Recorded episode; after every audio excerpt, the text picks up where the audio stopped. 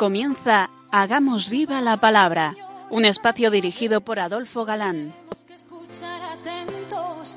En tu palabra, Jesús, está el mensaje, el del amor, el de andar despiertos. Cuando no tenga sentido la tristeza, en nuestra historia andemos como ciegos. En tu palabra hallaremos la fuerza que nos levante y llene de sosiego.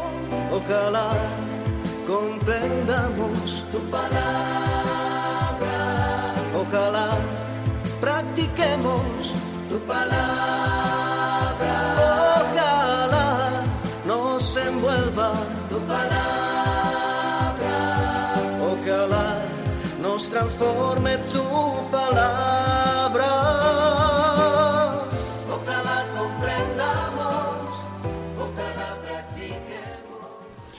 Hola amigos, un día más nos acercamos a la palabra de Dios, que como sabemos es eternamente presente y de rabiosa actualidad. Fieles a nuestra cita de quincenal, con todos vosotros, aquí estamos de nuevo, Adolfo, Katy, dispuesto a pasar esta hora en vuestra compañía. Bienvenido a nuestro programa Hagamos viva la palabra.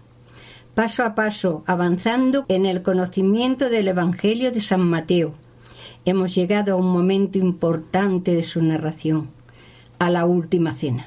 efectivamente, ya comenzamos la pasada emisión a desentrañar la hondura de este pasaje único, poniéndonos en ambiente y situación, metiéndonos allí como de incógnito, en un rinconcito del cenáculo, pero escuchemos lo que dice el Evangelio. Mientras estaban comiendo, Jesús tomó pan y, recitando la bendición, lo partió, se lo dio a los discípulos y dijo, Tomad, comed, esto es mi cuerpo.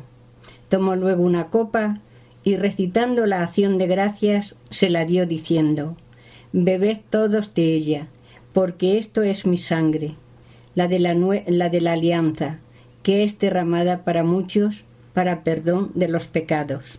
Al contrario de San Juan o de Lucas, por ejemplo, aquí Mateo apenas dice nada del desarrollo de la cena pascual propiamente.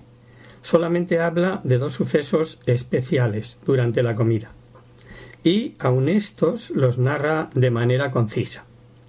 Dice que Jesús toma el pan, recita la bendición sobre él, lo parte en pedazos y lo da a los discípulos invitándolos a comerlo es una entrega de pan específica, es un pan especial, es su propio cuerpo.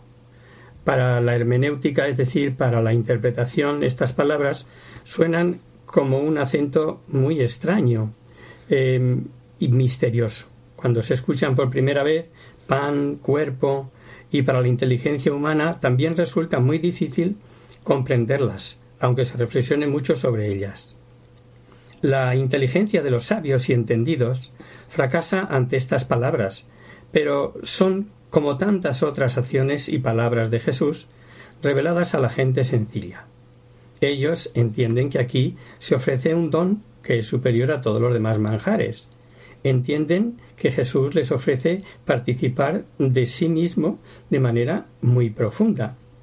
Prueba de ello es que las cuatro narraciones que hemos recibido de Mateo, Marcos y Lucas y Pablo las transmiten tal cual, no ponen en duda ni cuestionan lo que dice Jesús. No puede concebirse una participación más íntima en el hombre que se da una tendencia a poseer, a tener a Dios, a hacer suya su vitalidad. Jesús acaba de satisfacer, eh, de dar satisfacción a este anhelo humano, de un modo sencillo y sublime a la vez. Recordaréis, queridos oyentes, que en el duelo con Satán, con Satán en el desierto, había dicho Jesús que el hombre no sólo vive de pan, sino de toda palabra que procede de la boca de Dios. De hecho, la palabra de Dios era el manjar espiritual del pueblo de la antigua alianza. También es el manjar espiritual del pueblo de la nueva alianza. Pero los padres de Israel, que fueron sacados de Egipto, no sólo fueron obsequiados con el manjar de la palabra, sino también con otros dones prodigiosos. Basta hacer memoria las codornices, el pan del maná, el agua que brotaba de la roca, para conservar su vida corporal, y así ellos fueron alimentados doblemente por Dios. Todos comieron el mismo manjar espiritual y todos bebieron la misma bebida espiritual. De esta fuente espiritual abierta al pueblo de la nueva alianza, habla San Pablo escribiendo a los Corintios. No quiero que ignoréis, hermanos, que nuestros padres estuvieron todos bajo la nube y todos atravesaron el mar, y todos fueron bautizados en Moisés por la nube y el, y el mar, y todos comieron el mismo alimento espiritual, y todos bebieron la misma bebida espiritual, pues bebían de la roca espiritual que les seguía, y la roca era Cristo. Pues bien, ahora Jesús, el Redentor del nuevo pueblo de la Alianza, también ofrece un segundo manjar, como hizo Dios antiguamente con el pueblo de Israel. Dos mesas estarán siempre preparadas para nosotros, la mesa de la palabra y la mesa del sagrado pan. Que no os falte de nada, que diría un castizo. La participación de la vida de Dios es constante. El Señor nos lo brinda continuamente y gratis. Tal vez por eso no lo valoramos plenamente. Y ya que recibimos el mismo don unos con otros, deben, debemos ser una sola cosa. Y tras el pan vino la copa de bendición, que le fue pasada reza la acción de gracias sobre la copa y la da para que beban. También es esta, según sus propias palabras, una bebida única. El beber el vino de la copa, tomamos eh, en realidad su sangre, que es llamada por Jesús con gran propiedad la sangre de la alianza. Para entender esto de la sangre de la alianza tenemos que volver la mirada a la primera alianza que Dios hizo con Israel, al pie del monte Sinaí, y por medio de Moisés fueron sacrificadas las víctimas, y con su sangre se, se selló la alianza. Recordémoslo. Mandó a algunos jóvenes de los israelitas que ofreciesen holocaustos e inmolaran novillos como sacrificio de comunión para Yahvé. Tomó Moisés la mitad de la sangre y la echó en vasijas. La otra mitad la derramó sobre el altar Tomó después el libro de la alianza y lo leyó ante el pueblo que respondió Obedeceremos y haremos todo y cuanto haya dicho Dios, ve. Entonces tomó Moisés la sangre, roció con ella al pueblo y dijo Esta es la sangre de la alianza que Yahvé ha hecho con vosotros. Según todas estas palabras, la alianza es un acuerdo desde eh, la propicia voluntad de Dios y la voluntaria aceptación del pueblo. Lo que estaba confirmado en la voluntad fue sellado con la sangre de las víctimas. Regresemos a nuestro momento de la institución de la Eucaristía, en la cena pascual. La sangre de Jesús también es sangre de la alianza, pero en esta ocasión no solamente con Israel como en el Sinaí, sino con muchos, en favor de los cuales es derramada su sangre leíamos recientemente. De la misma manera que el Hijo del Hombre no vino a ser servido, sino a servir y a dar su vida en rescate de muchos. Un solo, uno solo por muchos, es decir, como ya vimos, el único que podía pagar el rescate en sustitución de todos, incapaces de saltar la deuda con Dios. La nueva alianza es entre Dios y todos, porque la sangre de la alianza es derramada por todos. Estoy diciendo todos, queridos amigos, sí, también por los enemigos de Dios y de su Iglesia. Hay un nuevo orden de la salvación. La antigua alianza es sustituida por la nueva alianza. Esta es la última alianza del fin de los tiempos, de la cual anunció el profeta Jeremías He aquí que viene el tiempo, dice el Señor, en que yo haré una nueva alianza con la casa de Israel y con la casa de Judá, alianza no como aquella que contraje con sus padres el día que los cogí por la mano para sacarlos de la tierra de Egipto. Por principio, la nueva alianza ya no puede quebrantarse, porque está establecida en el propio Hijo de Dios. Dios no rechazará más a su pueblo como rechazó a su antiguo pueblo de Israel, porque el nuevo pueblo de Dios vive en Jesús, Él es el Mesías, pero la nueva alianza no puede abolirse porque en ella se perdona el pecado. El pecado separa de Dios. Si se estirpa de la raíz el pecado, se hace justo a todo el hombre. Nace un pueblo verdaderamente santo.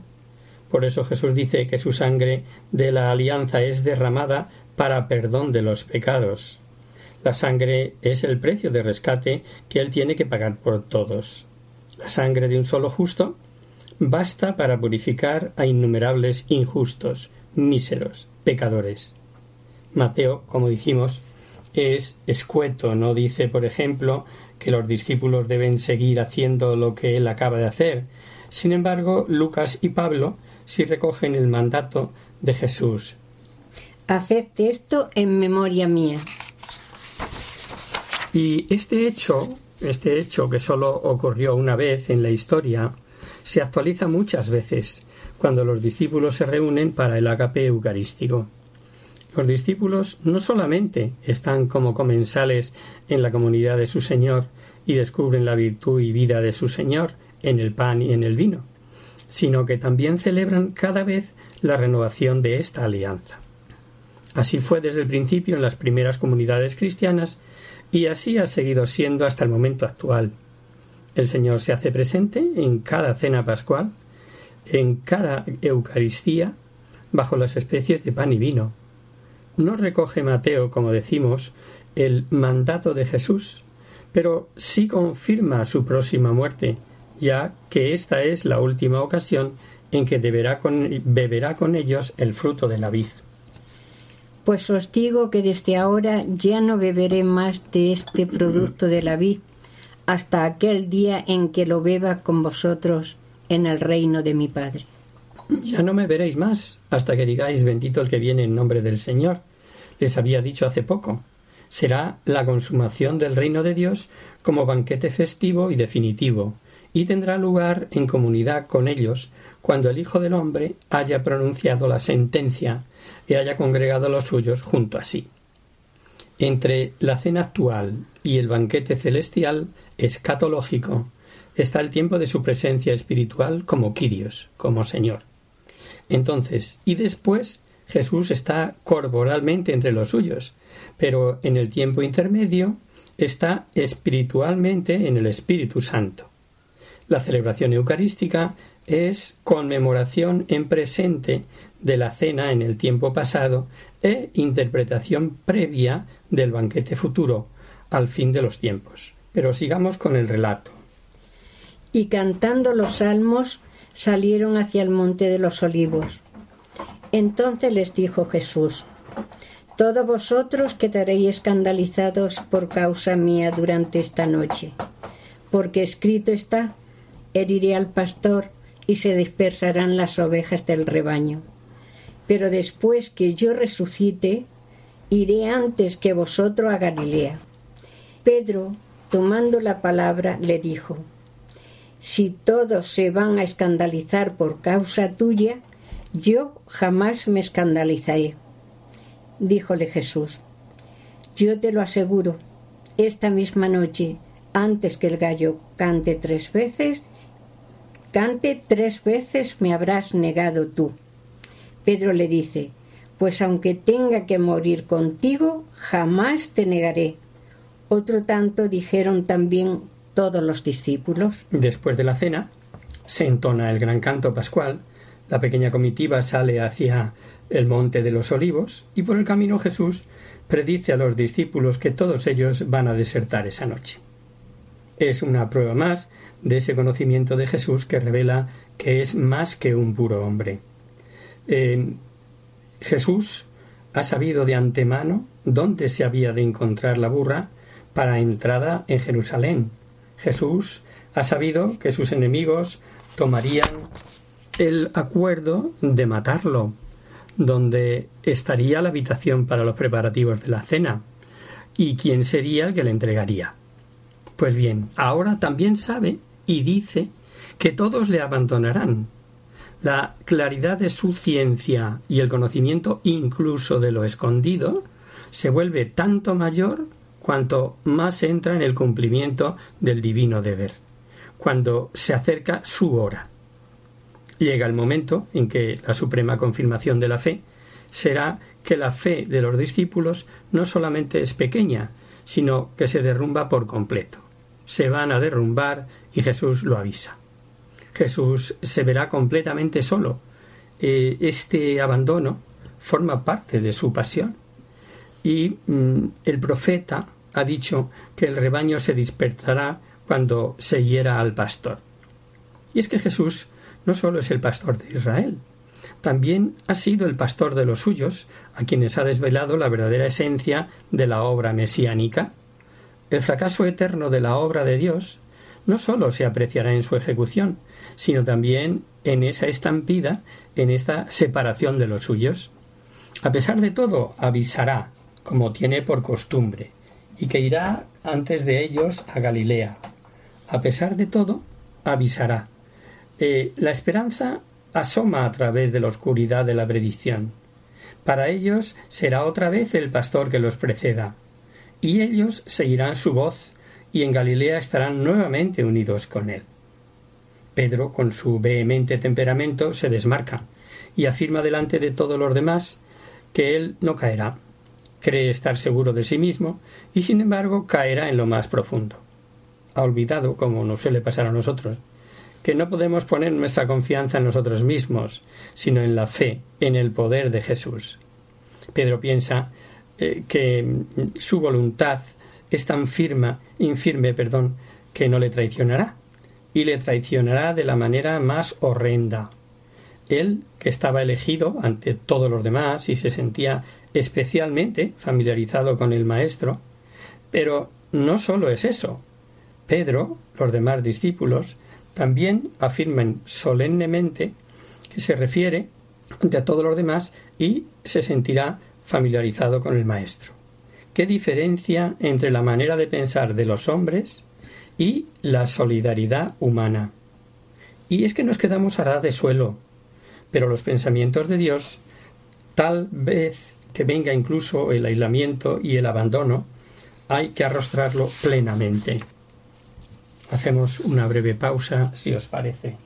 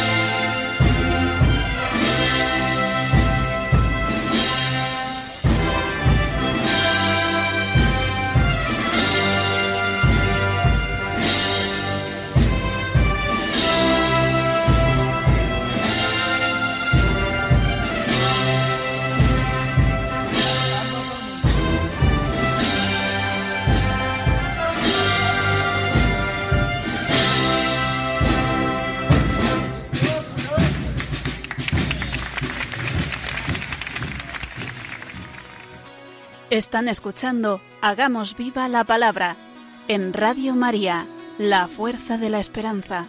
Amigos, de nuevo con vosotros trae este breve descanso musical. Os recordamos, queridos oyentes, que sintonizáis el programa Hagamos viva la palabra. Si queréis contactar con nosotros vía correo postal, lo podéis hacer a Radio María, Paseo Lanceros 2, segunda, primera planta, 28024 Madrid. Y si preferís el correo electrónico, hagamos viva la palabra arroba radiomaria.es.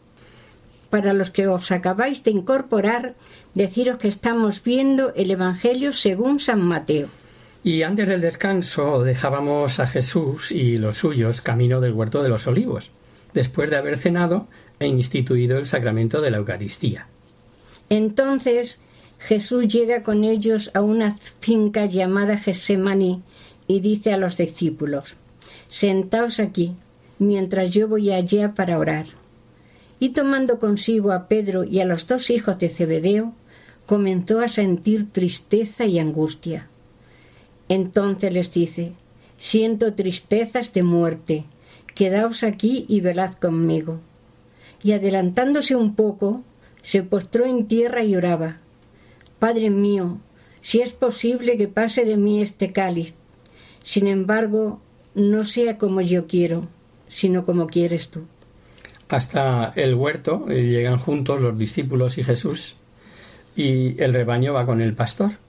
Pero Jesús deja la puerta a la mayoría del grupo y se adentra con los tres predilectos, los tres elegidos, que fueron testigos de la transfiguración en el monte, un poquito más adelante. Qué distinta es la situación. Ellos notan su turbación, pero no adivinan lo que pasa en el fondo de su corazón. Jesús los deja atrás, pero encuentra un consuelo en que estén cerca. Jesús, en la pasión inminente, estará silencioso ante sus jueces y sufrirá la muerte en silencio. Pero aquí deja traslucir lo más íntimo de su alma. Sabe con antelación que tiene que recorrer este camino y que ya lo ha dicho con frecuencia. También sabe que la muerte no le detendrá. Va con la clara conciencia de dar su vida como necesario precio del rescate por muchos. Acaba de decir en la comida que su sangre es derramada por muchos para perdón de los pecados, como la sangre de la nueva alianza. Y no obstante, esta tristeza y conmoción penetran hasta sus ideas y sentimientos más íntimos. Era una conmoción que le impulsa a pedir que le sea evitada la pasión, puesto que para el Padre todo es posible. ¿Será también posible que pase de él este cáliz? Ante este cáliz se estremece Jesús, como solamente un hombre puede estremecerse ante la muerte. Pensemos un poco. ¿A qué se refiere con la palabra metafórica de cáliz? Obviamente no se trata de un cáliz de una copa física eh, de amarga bebida, no, no, no, amigos. Aunque a base de representaciones artísticas la metáfora acabe por hacernos creer que se trate de este tipo de cáliz, no es así. Lo que Jesús se tiene que tragar, lo que tiene que beber y asumir como propio, son nuestros pecados, los pecados de todos los hombres. Está en nuestro lugar.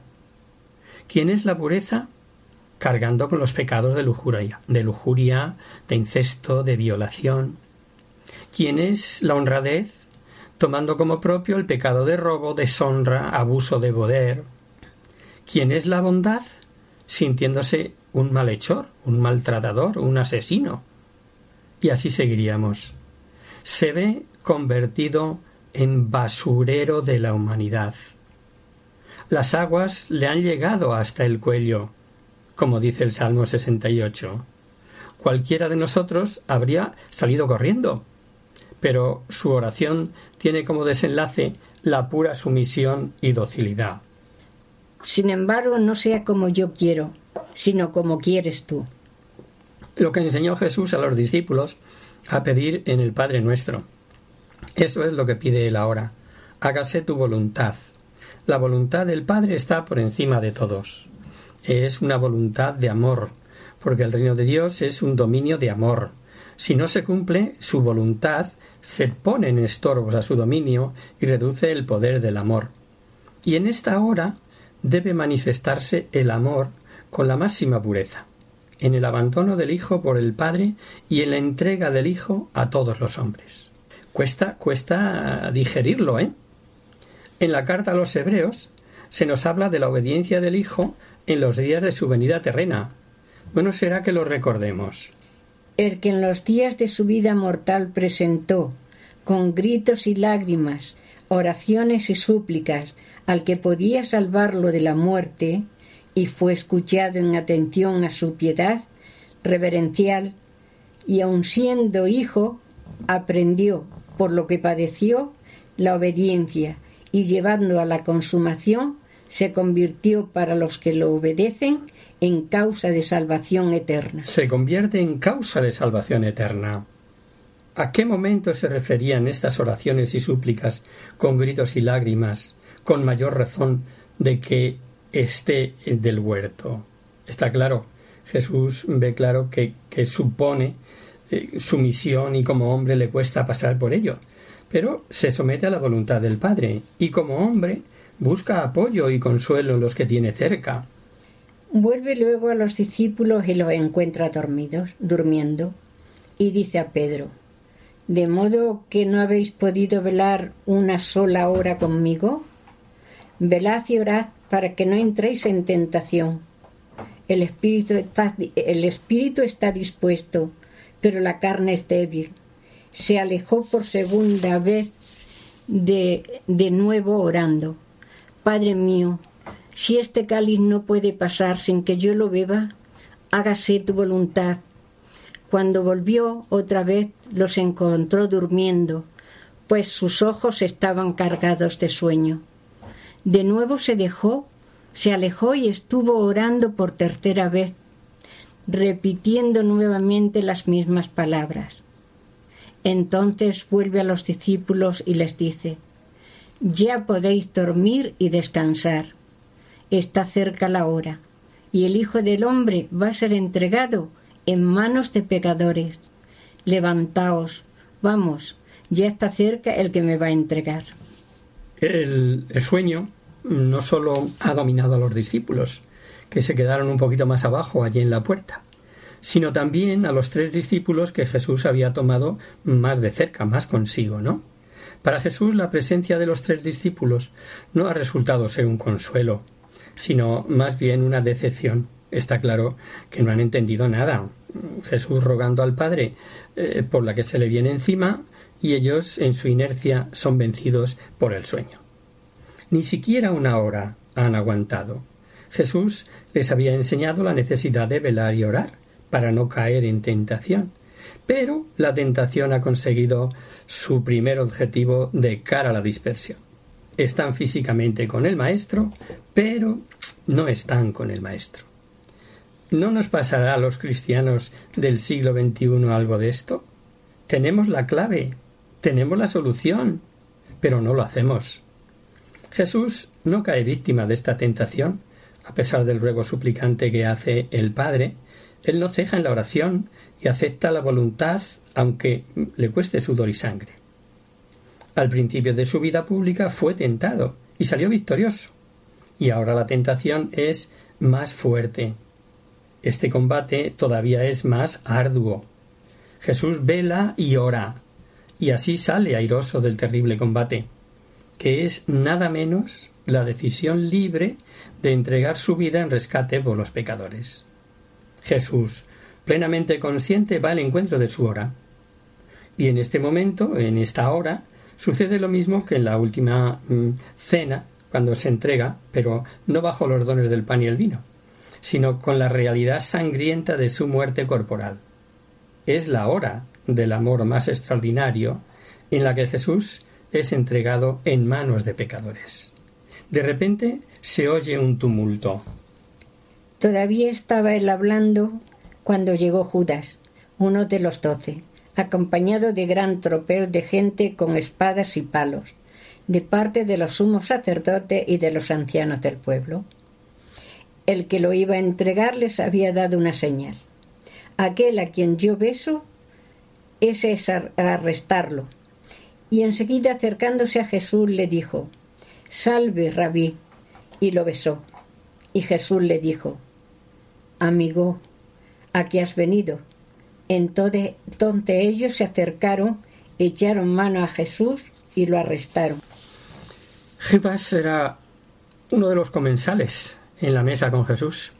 Y hace apenas unas horas, y con un gesto de confianza, como es un beso, lleva a término su obra infame. ¿Cómo debió de escocerle a Jesús aquel beso de Judas? Había unas horas antes que compartir la misma comida. Jesús había mojado pan en la salsa y le había dado personalmente, en un detalle de cercanía, de buscar su corazón, de tocar el corazón de esa alma endurecida por el pecado que había cometido al pactar su entrega con los enemigos. Y el pecado parte de ahí. Ahora solo con su malación. Ahora con un inocente saludo lo entrega a los enemigos. Es una escena verdaderamente trágica. La gente armada que viene por encargo de la autoridad, Judas que se adelanta separándose de la multitud, y en la oscuridad reconoce y designa al Maestro. El inocente es atado. Pero antes, Jesús todavía toca, llama a su corazón y le dice amigo. Sea la frase afirmativa o interrogativa, ahí andan los expertos a vueltas con ello, le dice amigo. Es la última llamada al corazón por si se arrepiente. Sin embargo, la decisión está tomada. No hay vuelta atrás. Y los que vienen con Judas le echan mano y lo prenden.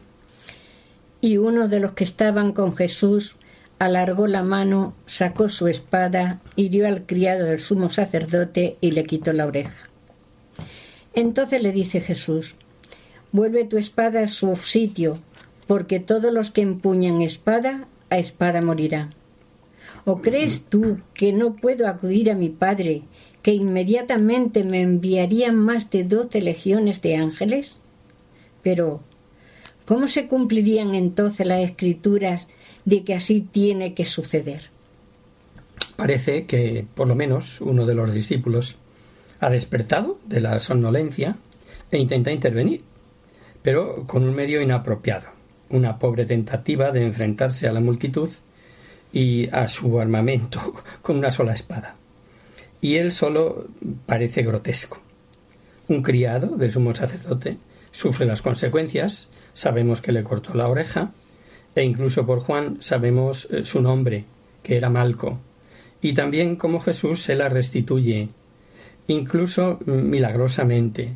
Y el milagro que tira el discípulo, perdón, que tira de espada, recibe la reprimenda de Jesús no es cuestión de violencia ni de represión. sino lo fuera, el Señor no necesitaría las espadas de sus amigos. Lo dice de manera explícita. Legiones de ángeles, los que hicieran falta. Pero no se trata de repeler la agresión. Jesús pone en práctica lo dicho en el Sermón de la Montaña. Si alguien te pega la mejilla derecha, preséntale también la otra, y al que quiera llevarte a juicio por quitarte la túnica, déjale también el manto, y si alguien te fuerza a caminar una milla, anda con él dos. El Evangelio enseña el camino de la no violencia. Y Jesús también en esto va adelante, dando ejemplo. Es otra clase de espada la que hay que empuñar. La espada del Espíritu, que es la espada del Evangelio, que exige el amor aun a los enemigos. Los ángeles le habían servido en el desierto, después del prolongado ayuno, pero en este momento no, pues es la hora de la dura hora, valga la redundancia, de la obediencia del Hijo. En aquella hora dijo Jesús a las turbas, como para un ladrón habéis con como para un ladrón habéis salido con espadas y palos a prenderme.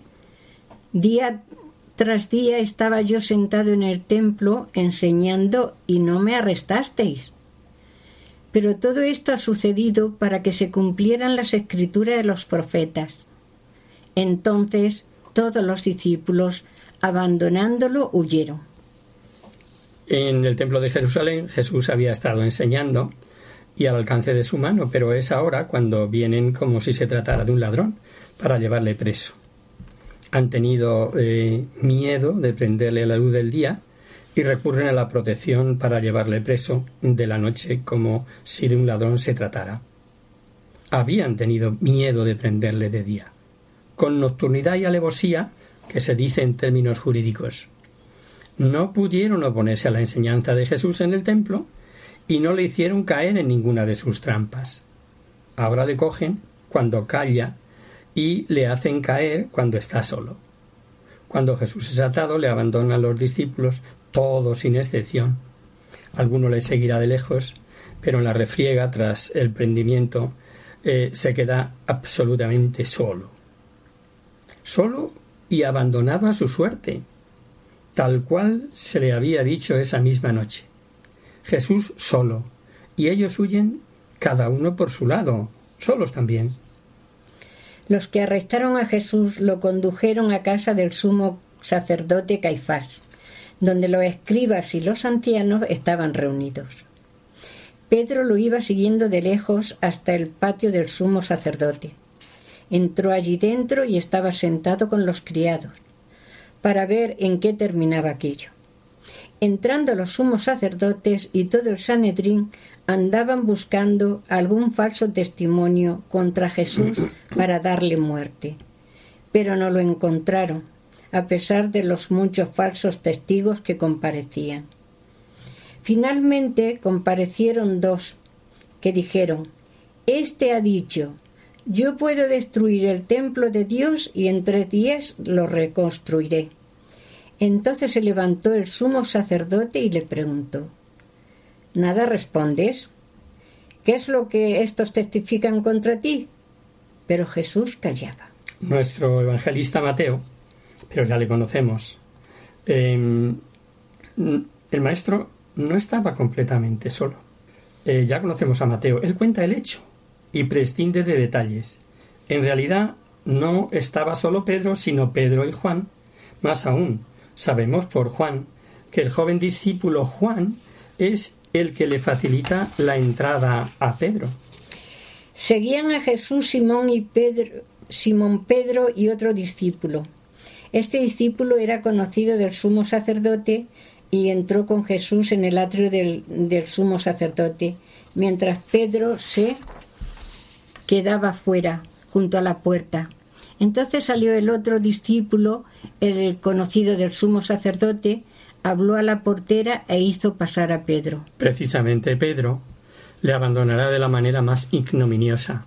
No pensemos que su pecado fue eh, menor que el de Judas. Le niega pública y reiteradamente. Durante la noche se ha reunido el Gran Sanedrín, el Alto Consejo, la autoridad religiosa oficial de los judíos, el Tribunal Supremo, y tienen que darse prisa antes de que amanezca. Hay que arreglar el asunto pues en su hipocresía y falso proceder siguen teniendo miedo al pueblo. Y comienza la pantomima del supuesto juicio. Caifás, que ejercía el cargo de sumo sacerdote aquel año, ocupa la presidencia.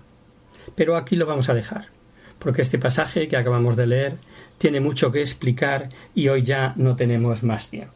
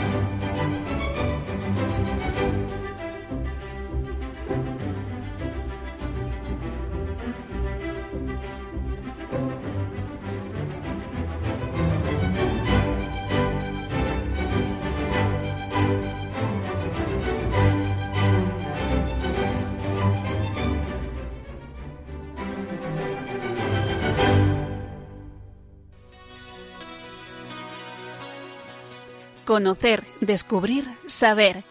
En Hagamos Viva la Palabra. Pasamos ahora, queridos oyentes, a responder a vuestras preguntas y damos comienzo a nuestro espacio Conocer, Descubrir, Saber. Hoy hemos recibido un email de Laura que nos dice lo siguiente. Queridos amigos de Hagamos Viva la Palabra, me llamo Laura y os escucho desde hace años y me encanta el programa tan es así que cuando me lo pierdo algún miércoles recurro al podcast donde me di de alta aprovechando el espacio de consultas que también me gustan. Quisiera que me aclararais un tema que no me deja tranquila y es el de la limosna. Si es correcto dar al que pide en el metro, por ejemplo, o no. Colaboro con una cuota todos los meses en mi parroquia, pero siempre me quedo pensando si con eso basta o qué debo hacer. Muchas gracias por adelantado, Laura. Eh, querida oyente Laura, gracias por tu escucha y tu fidelidad al programa. A tu pregunta, como otras veces decimos, eh, solo podemos contestar de manera genérica, pues desconocemos las situaciones personales que siempre son diferentes. Verás, Laura, de cara a Dios lo importante es que hagamos de corazón lo que debamos de hacer, pues es Él que mira nuestro interior y nadie más que Él. Eh, sí sabemos, porque él mismo nos lo ha dicho, su actitud frente al dinero, y es lo que te vamos a recordar, dice el Evangelio de Lucas. Nadie puede servir a dos señores, porque o bien aborrecerá a uno y amará al otro, o bien dedicará al primero y no hará caso del segundo. No podéis servir a Dios y al dinero. Jesús eh, manifiesta con claridad la oposición entre Dios dinero y Dios amor. El amor a Dios es incompatible con la adoración de las riquezas. Ya en el Antiguo Testamento encontramos claramente la imposibilidad de compartir con el becerro de oro el culto de su pueblo. Jesucristo recalca la ilicitud para los cristianos de rendir culto al Dios dinero. Pero somos tan duros de oído y de corazón en esta materia que nos extraña la postura tan tajante de Cristo de armonizar las riquezas y la fe cristiana. Por eso el Señor nos enseña en otro pasaje del Evangelio que el apego incondicional al dinero condiciona la salvación. San Pablo, por su parte, escribiendo a Tito, condena también enérgicamente el afán desmedido de ganancia y dice él La raíz de todos los males es el amor al dinero, y alguno, por dejarse llevar por él, se extraviaron en la fe. Ya sabemos que no es tu caso, por lo que nos dices en tu carta y por la pregunta que nos haces. Pero cabe preguntarse ¿cuál debe ser nuestra postura entonces ante el dinero a nivel personal y familiar? Pues sin duda la sobriedad, no el afán de tener cada vez más a cualquier precio, sino la aspiración de tener lo necesario y conveniente para llevar una vida digna. Por tanto, y ciñéndonos a tu pregunta fenomenal, que te hayas reservado de entrada una cantidad periódica con la que colaboras en tu parroquia. Esa es la mejor vacuna, por decirlo de alguna manera, que te hace tener una actitud de compartir con los demás y que te ayuda a no atesorar o ahorrar únicamente. Dar o no a los que piden en el metro u otros lugares. Mira, ahí no te podemos aconsejar, pues se manejan varios factores, y que desconocemos. Si la necesidad es real, si nos indica mediante carteles que no debemos fomentar la mendicidad, que si tú piensas que de verdad lo puede necesitar, el que pide o como pide, y un larguísimo etcétera, que solo tú, en cada momento o situación, tienes que decidir. Y una vez que lo decidas, ni te arrepientas ni te culpes.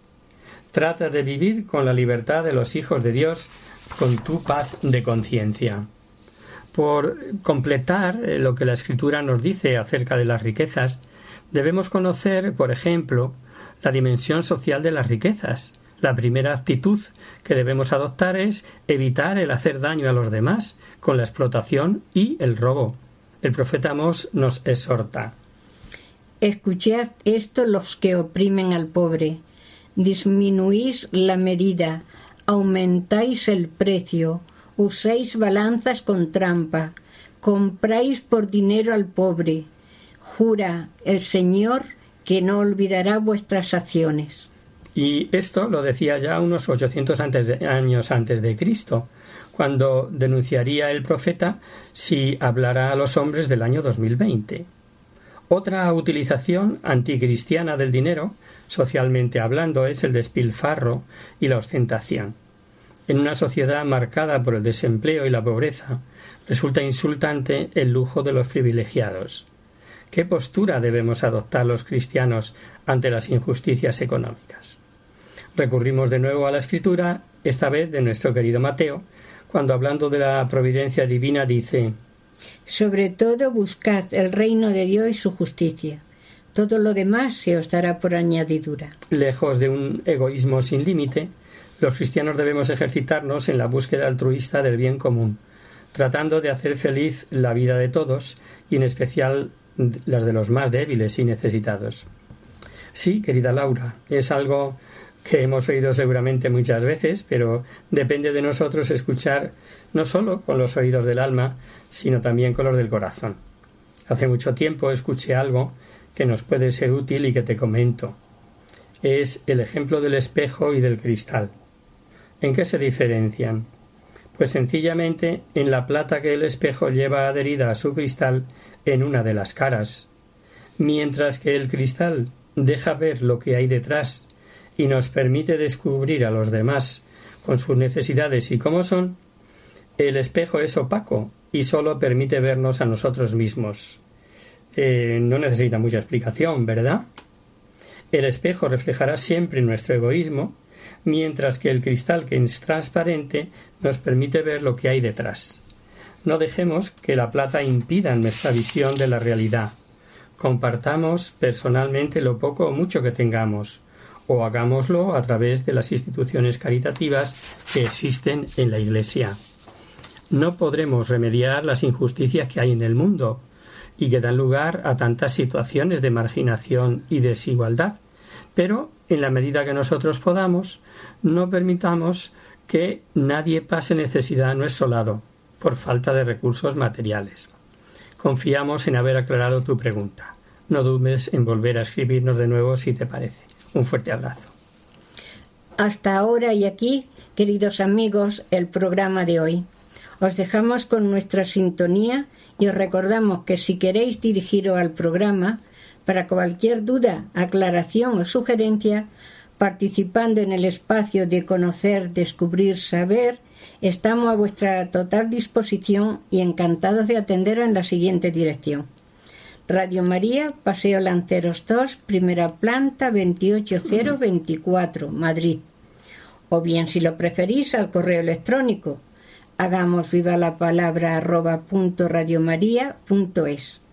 El próximo miércoles, como sabéis, está el programa del Padre Rubén Inocencio, que alterna con nosotros ¿Quién guarda tu palabra? Por tanto, nosotros nos encontramos de nuevo dentro de 15 días, si Dios quiere. Con un programa en el que veremos, entre otras cosas, la pantomima de juicio contra Jesús que le llevará al procurador romano y a la cruz, la negación de Pedro y el fin desastroso de Judas. Hasta el próximo día, amigos. Hasta el próximo día.